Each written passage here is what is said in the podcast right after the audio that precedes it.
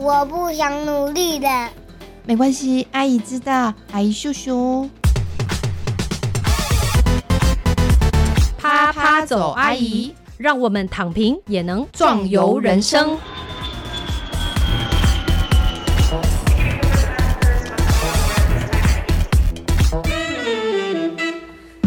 Hello，各位亲爱的听众朋友，大家好，欢迎收听啪啪走，阿姨，我是丽兰。今天呢，又来到了我们的小史奶爸的时间。小史奶爸的录制时间通常都是我们小孩睡着之后呢的半夜十一点的时候。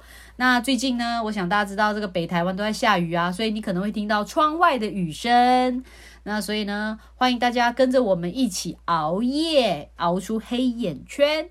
好，那今天小史奶爸要聊什么呢？就是最近哦，小史奶爸写了一篇文章，诶，没想到回响还蛮好的，也就表示什么呢？大家感同身受，诶，哇，其实我有点吓到，你知道为什么吗？因为小史奶爸最近其实已经很少在写文章了，他已经他已经没梗了嘛。但没想到这一篇呢，哇，获得的回响蛮大，所以我觉得应该有一些后续可以在节目中来聊聊。我们来欢迎小史奶爸。嗨，大家好，我是小史奶爸。来，这一次你写的这一篇，你有想到这个回响会这么好吗？我从来都没有想过回想这件事情啊。哎呦，对我写文章的话，就是有什么想法，然后想要跟读者分享的时候，然后我就会分享这样。我从来都不会在乎那个投资报酬率的这样。好的，是，的确是，所以叶配都没有找上门，就是这样子。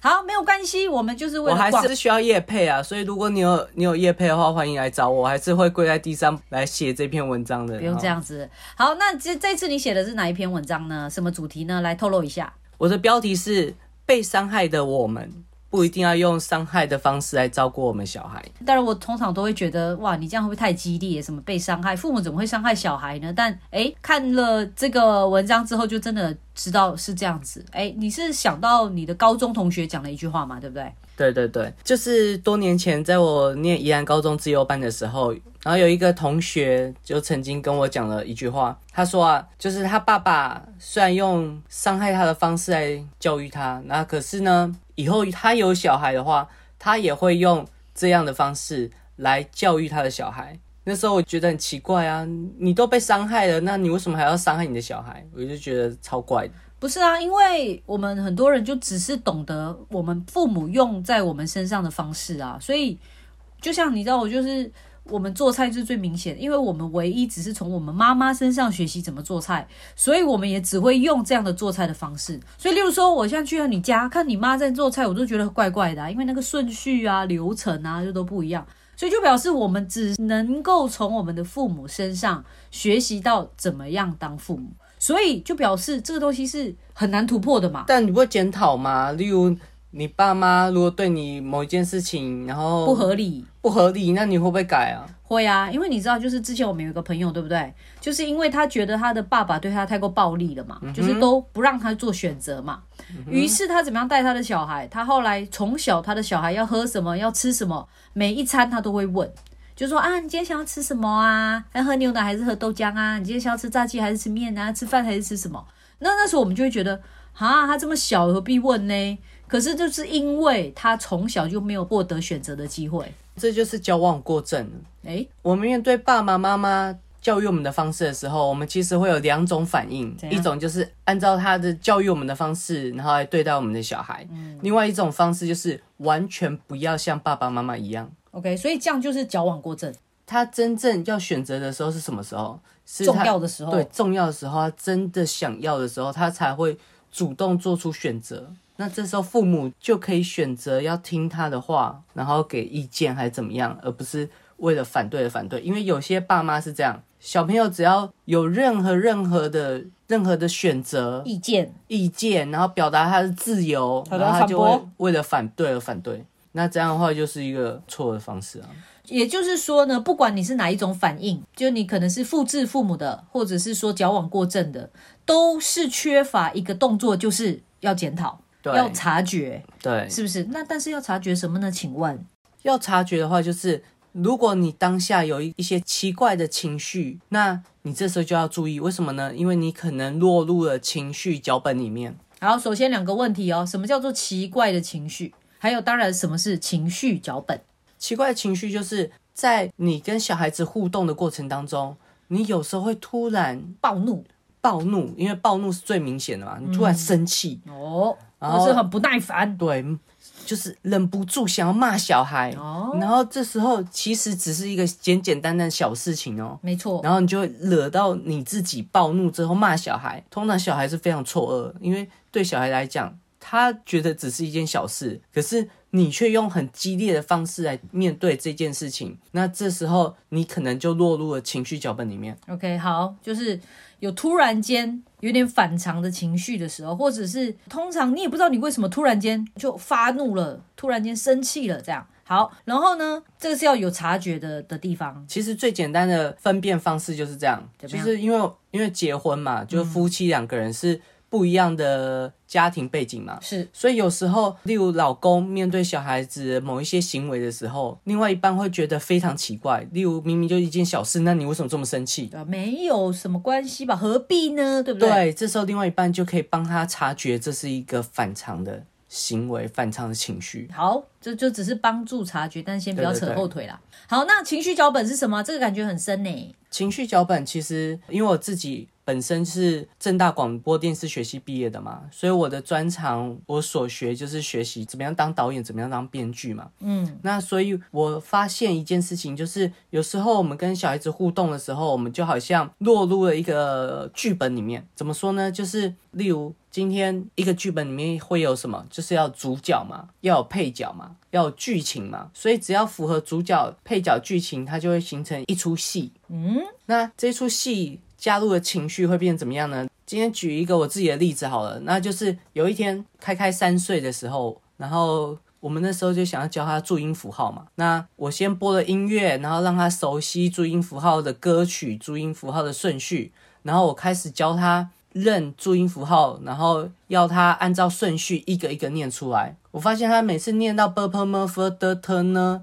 之后，他又乱念了。嗯，然后我教了他好几遍。一直叫他，反复的教他，嗯，但他就一直不会，他就是到某一个点他就忘记了，对然后他脑袋一片空白了。那时候一瞬间我突然暴怒，对，我就痛骂他，我记得。对你为什么不会呢？讲了这么多，你为什么不会呢？然后就是骂他骂他哭，然后要他不断的再继续给我练习。嗯我有觉得那时候蛮恐怖的，因为通常呢，小史在做教养的时候呢，我通常不会插手，因为大家也知道这基本概念嘛，就是某个人在教养小朋友的时候，另外一个人先不要立刻插手或当那个救援者嘛，对不对？这是礼仪啦，礼仪。可是呢，当下我还是真的觉得需要这样吗？这种感觉。但是我觉得我也确实没有很敏锐啦，所以那件事情后来其实其实是就是我们有一点像不了了之了，就一直到你看两年后我们才来检讨这件事。没有，其实当下我就已经检讨了，所以当下已经有改变我的教育开开的方式。是，但当下当我生气的时候，其实我想到的是我小时候，嗯，我小学三年级的时候，然后有一天半夜，我爸爸在教我数学，我忘记为什么是半夜，反正就灯都关起来，可能不是半夜，可能就十点多啦。对你的感觉就是半夜嘛，对，不的感觉对？就是，对我的感觉就是半夜，然后。那时候觉得有一题数学，就是我爸怎么教我，就是不会。然后他讲了好多次，我就是不会。然后后来他真的生气，而且还赏了我一巴掌，就这样，哇，超惨的。因为那时候一打之后，我我脸颊里面好像就破皮，然后就流血。然后我那时候还记得，我爸还要特别拿那个药帮我擦那个嘴巴里面的破洞，这样。嗯嗯，就是这件事情让我印象很非常深刻。然后在教开开注音符号，然后我暴怒之后，我叫他去房间里面关起来，让他反省反省的时候，我突然想到这件事情。所以你就两个场景就重叠了，对我那时候意识到我在做我爸爸对我做的事情，而且很可怕哎、就是毫无意识哎、对，毫无意识。所以这时候我突然发现什么事情，就是我发现这两件事情有共通点。什么首先就主角嘛，主角是谁？都是父亲，暴怒的父亲，暴怒的父亲。配角是谁？学习不来的小朋友，怎么教都教不会的小孩子嘛。嗯，像开开是怎么样教都教不会注音符号，然后小时候的我是怎么样教都教不会数学。这个情境是什么呢？就是教学，爸爸在教小孩，小孩都学不会，然后最后有什么样的反应呢？同样的角色，爸爸暴怒。然后小孩子受伤，OK，对，所以这个就构成了一个完整的情绪脚本。你的意思是说，每一个人的成长过程中，其实都会有类似这种情绪脚本。对，都在跟爸爸妈妈互动的过程当中，然后多多少少都会建立各式各样大大小小的情绪脚本。所以你很快的就可以察觉，那是你的天赋吗？还是怎么样呢？那我们其他人有这个机会可以察觉吗？这是学习而来的吗？还是你现在是在做提醒？就说这件事情，其实我们一般人，就算我们没有念什么心理学啊，或者在心理学，或者在这种自我察觉方面比较钝一点啊，但是我们经过了学习，我们现在这样听这个 podcast，我们有可能可以察觉到自己的情绪脚本是什么。其实要发现这件事情是非常难的，因为我本身就是念了很多心理学书、哲学的书，所以我平常就在观察自己、理解自己和理解别人，他的行为反应究竟是从家庭背景怎样的影响、怎样的塑造而来的。所以，当我发现我这样对开开的时候，我会自己检讨的时候，我去想为什么我会这样做。OK，所想的时候就会想到过去的就，是有一个关键了嘛，就是我们要自己问自己一个问题，就是我为什么会这样，对，就是一个最好的开始。是怎样影响我做这件事情的。就是因为呢，就前阵子啊，就是我在大学教书，大家知道现在大家都会说这年轻人很难教啊，巴拉巴拉之类的嘛，对不对？可是呢，我最近印象就蛮深刻的，就是有一个同学没有带书来，然后已经上课第六周了，他还是没带书来，为什么呢？因为他没有准备买书。那买书上语言课本来对我们来说就是一定要，不然你没有书怎么样学呢？对不对？然后结果嘞，他就是第六周了，他还没有书，这时候我就就已经不行。可是在这个发现这个学生没有书之前，其实前面也发生了很多鸟事，就是比方说学生他当周应该要来报告，但是他没有来，也没有跟我请假，但是明明呢，我就跟大家说了，你不能来，要写信跟老师请假，就是很多事情这样叠在一起之后，然后我就爆炸了。当然，老师检讨学生，诶，好像你会觉得理所当然，但是其实我自己觉得有一点点超过啦。所以呢，我回来之后呢，就开始检讨嘛，检讨自己啊，然后什么什么。所以呢，这个时候小史就跟我说，诶，其实这个就是你又落入了你自己的情绪脚本，所以这也是一种情绪脚本情。绪脚本是很容易回推的。例如，你看现在主角是谁？主角是老师嘛，嗯，然后老师的话也是家长的角色嘛，然后在那个学生什么，就是怎么样讲都讲不听的学生，然后你就生气。嗯，所以你现在可以回想一下。过去你爸爸妈妈，特别是你妈妈，什么时候你讲不听，然后他生气？应该是说我妈呢，在她觉得就我们讲不听的时候，她就会爆炸，马上爆炸。就是讲很多次，然后她就受不了，要爆炸这样。对，但但你知道，对我们来说，就他没有讲很多次啊，可能他讲很多次啊，但是我们当然呃这边耍废或干嘛的，然后没有注意啊或怎么样。总之，当他一旦觉得他已经讲了很多次或念了很多遍，我们还没有动作，他就会爆炸，就灵就突然间爆炸的那一种。然后就是我觉得那时候小时候的我们其实没有什么就是反应的一个时间啊等等的啦。OK，所以所以这个其实就是我就落入了我自己的情绪脚本。对，所以透过情绪脚本的话，我们不只是可以知道我们的负面情绪怎么样来的，同时我们也可以同理被我们伤害的那个人，然后他的当时的情绪是怎么样。例如，你看你小时候被妈妈骂，有什么样的感觉？就我觉得他太夸张啊，对会不会太夸张了一点？太不用这样吧？哦，所以其实我觉得我现在可以做到这一点呢，就是而且我在骂的当下哦，有时候我也会说，你们可能会觉得我太夸张，对，哎，我已经当下就可以自我检讨，就表示我有进步啊。对你有进步啊。对啊，所以我就觉得我很矛盾，你知道，就是一方面我就会觉得我就是没有办法忍受这种情况，OK，二方面我就觉得你也太夸张嘛，那你就过眼云烟呐、你就是就是眼睛闭一闭就收工，那就不用看他们就好了。所以我其实陷入这两种情绪当中，是这样，当你落入了情绪脚本的时候，怎么办？你就已经启动了，你这戏已经启动了，这戏启动就像一镜到底，你不能停啊。那怎么所以办呢？你就只能最后完成这件事情，然后让自己充满了负面情绪，然后愤怒的宣泄完之后，然后才能够结束。真的假的？所以最好的方式是什么？要这样？就是你一发现那个准备开始演戏了，然后你就要赶快想办法让它停下来。有对办法吗？所以在开开这件事情，你一旦发现你有一些呃负面情绪要出来，你会怎么做？所以首先你要发现你这个情绪脚本的组成是什么，像那个哦，你的意思是说，你要一定要先知道元素是什么，你不要乱来。你要先你要先知道这个剧本怎么写的嘛。OK，现在假设现在是你就是一个暴怒的父亲，教不会的小朋友，你的戏就会开演。那我嘞就是一个讲不听的学生学生或者是小孩，就是我只要觉得我讲了很多次，然后我觉得他没在听，然后那个愤怒的妈妈就会出现。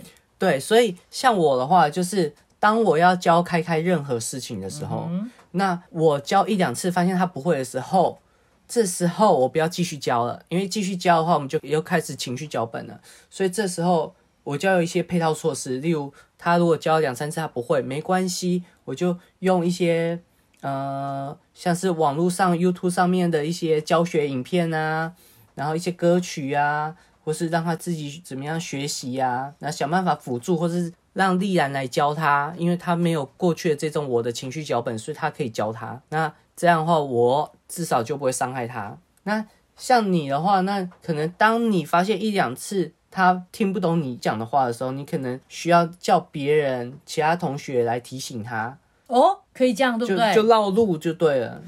对，因为我觉得，如果今天在讲家庭的话，如果是有双亲的话，至少可能还可以大家彼此协助。但是我觉得，我现在此刻觉得教室里面很难，因为教室里你是唯一的老师，所以你知道吗？你很容易直接进去那个脚本里面，我觉得蛮容易的。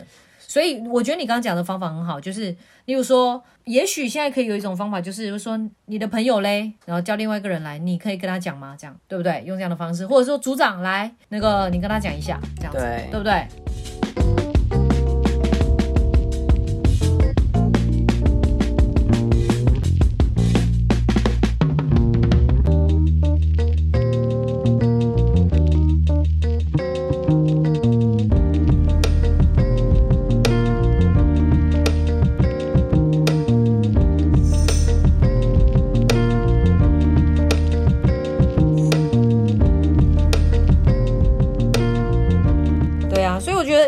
是说，首先没关系啦，配套措施可以慢慢想，但是我觉得最主要是要先，你一定要先知道你自己的情绪脚本是什么，然后不要轻易的落入情绪脚本当中。为什么呢？因为呢，不只是你自己会产生负面情绪，还有你很容易就会伤害到对方，伤害到你的小孩。这种伤害当然其实就是心灵的创伤啦。有些人可能会觉得，那为什么一定要绕路？为什么不能对抗呢？哎，对呀、对呀、对呀、我们要解决这件事嘛。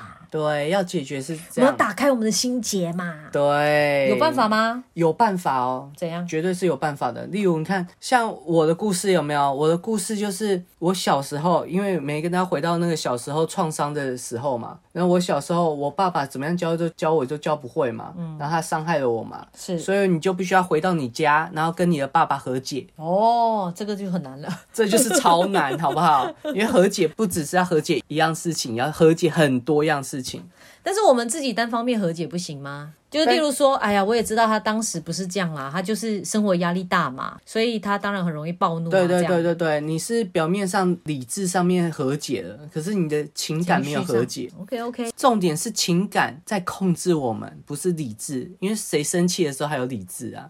好所以，而且当我们以前被伤害的时候，其实是我们的情绪被伤害，引起我们强烈的情绪反应。哎、我有想到一个方法、哎，其实如果我们已经察觉到自己的情绪脚本之后，我觉得我们可以做预告。你知道，就是以前我们 EQ 老师也常会说啊，做预告这件事。例如说，你你可以跟开开说，开开，我呢是不喜欢讲很多次的。如果我现在已经讲了两次之后，我希望你要能够做到。那如果没有办法做到的话，其实我就比较容易这样叭叭叭，就是稍微讲一下，或者说我跟我的学生说，各位同学，那我呢，现在已经讲喽，我已经写在这里喽。那我希望大家有要听进去哦，等等等等，做类似这样的预告嘛，应该可以吧？也可以啊，嗯但我通常会警告一次、警告两次、警告第三次的时候，他们就 他们就知道应该要 你要听话一下。不是，但是你知道，大学生你很难在那边警告一次、警告两次、警告三次啊，你知道吗？嗯，对，那像你刚才讲的那个自我和解，其实也是有方法的。怎么样？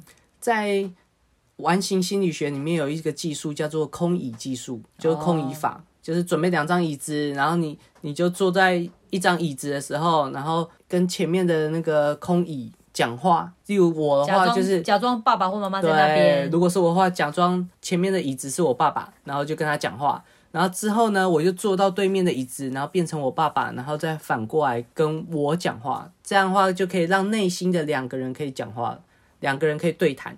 透过这种对谈方式，有可能可以达到和解，有可能而已哦，各位，对啊、因为因为其因为其实是这样嘛，因为很难吧？因为我常常说，就是内心伤害我们的爸爸妈妈，我们长大之后，他们其实已经无法伤害我们了。真的，爸爸妈妈已经无法伤害我们，伤害我们的是什么？是小时候的爸爸妈妈，对小时候的爸爸妈妈，他们已经内建在我们的身体里面了。例如，有时候有些人，他们可能完美主义，为什么呢？是因为他们每次事情做不好，他内心就开始批评他、骂他。说你为什么做不好？你为什么要偷懒？那你为什么不能继续工作？你为什么连这么简单的事情都做不好？所以对，没有逼的他必须要努力的工作。为什么呢？这些回音是什么？这些回音就是小时候内建、长久以来内建在我们心里面的父母，然后他们的声音出现了这样。所以真正要和解的，其实已经不是真的父母了，是我们内建的父母这样。是，所以我常常就会觉得啊，如果你现在去跟真的父母和解，然后有时候真的父母反而觉得怪怪的欸，是还很不是？错愕啊！他觉得啊你在干嘛？怎么了吗？为什么一直记得小时候的事情？你太敏感了吧？等等，你反而是二次受伤，对，而且不要轻易尝试，我觉得很可怕。而且他搞不好已经忘记了。没有错，没有错啊！我有讲过这句话吗？有吗？还好吧，开玩笑而已呢。哦，真的是二次受伤。好啦，所以其实很简单啦，因为很多人有时候一想到什么心理学啊，或者是这些那些啊，和解啊、治疗啊这种，其实我都有一点紧张啦。就像我其实也会蛮紧张。其实这个东西是我们一般凡人这种凡夫俗子如我也是可以做得到的事情，就是怎么样嘞？我觉得情绪有本是这样，大家只要记得一句话就好。那这句话就是：哪里有反常的情绪，哪里就有创伤。哦，所以，当我们出现反常情绪的时候，我们就可以觉察到底我们小时候遭遇到怎么样的情境，然后跟现在的情境是一样的。嗯，那如果找出来共同情境的话，那我们就知道怎么样应对了。OK，所以总结呢，就是这件事情大家都可以做得到，慢慢做没有关系。那因为呢，我觉得当你能够对自己有更深一层的了解的时候呢，其实你的生活就会过得会比较顺畅一些些，就是你不会受情绪的困扰。其实我觉得很多人呢，因为有时候没有办法感觉到幸福感。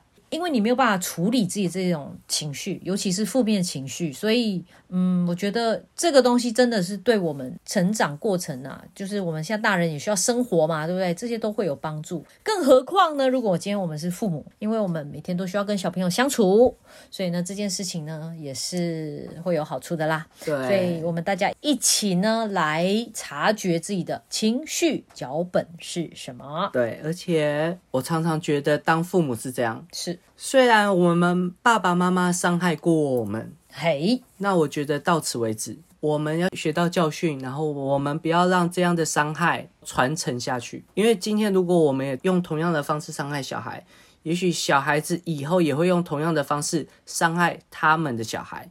所以我觉得到我们为止，就是对，就是我们的理念呐、对，希望好的，最后还是想要问一个事情，就是如果今天我们的情绪脚本有负面，那也就表示会有正面的啊，当然有正面啊、是吗？例如说，我们吃到巧克力的话，就会觉得好幸福，就是因为这样，对不对？对，那会造成你有任何困扰吗？不会困扰，但是我会幸福啊。对啊，所以意思是说，我们应该多创造这种正面的情绪脚本才对，对吧？这就是以前我们的 EQ 老师说的，这个叫做幸福的存折，就是你存折每天都要存一点幸福进去，以后你突然间发生一些事情，你才不会透支。对。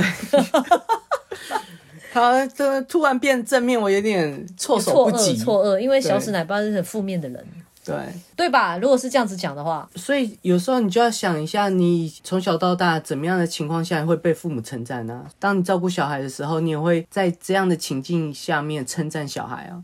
那同时，我们当然也是也可以创造一种美好的情境，就像有时候开开和兔兔做的很好的时候，你会做什么事情？好棒哦，拍拍手。然后你会从口袋里面，然后掏出你的大拇指，说比个赞，这样。对啊，这样也许对他们来讲，他们等到他们照顾小孩的时候，他们也会不经意的用这样的方式，然后来称赞他的小孩。这就是他落入了一个良好正面的情绪脚本里面。是，所以这其实就是我们常听到的啦。什么叫做有快乐的妈妈才会有快乐的小孩，然后有快乐的父母才会有快乐的小孩。有时候不是说我要快乐，我要快乐，因为你其实你要快乐，你很难叫自己快乐啦，而是说我觉得是非常有意识的去察觉到自己的情绪之后呢，然后你去尽量的去察觉到自己比较负面的那个情绪脚本之后，然后找到一些方式来去避开它，然后为自己创造一些正面的情绪脚本。每个人都是一个剧作家哦。对，但是我觉得要父母快乐，然后小孩子才能快乐这件事情，其实非常的压力非常大。嗯，因为照顾小孩的过程当中，充满了非常多的不快乐，所以我觉得应该修正一下，哎，就是有平静的父母，情绪起伏不要这么大的父母，才有可能有开心快乐的小孩。好的，今天我们就用这句话来做结吧。今天非常谢谢小史奶爸，拜拜。拜拜。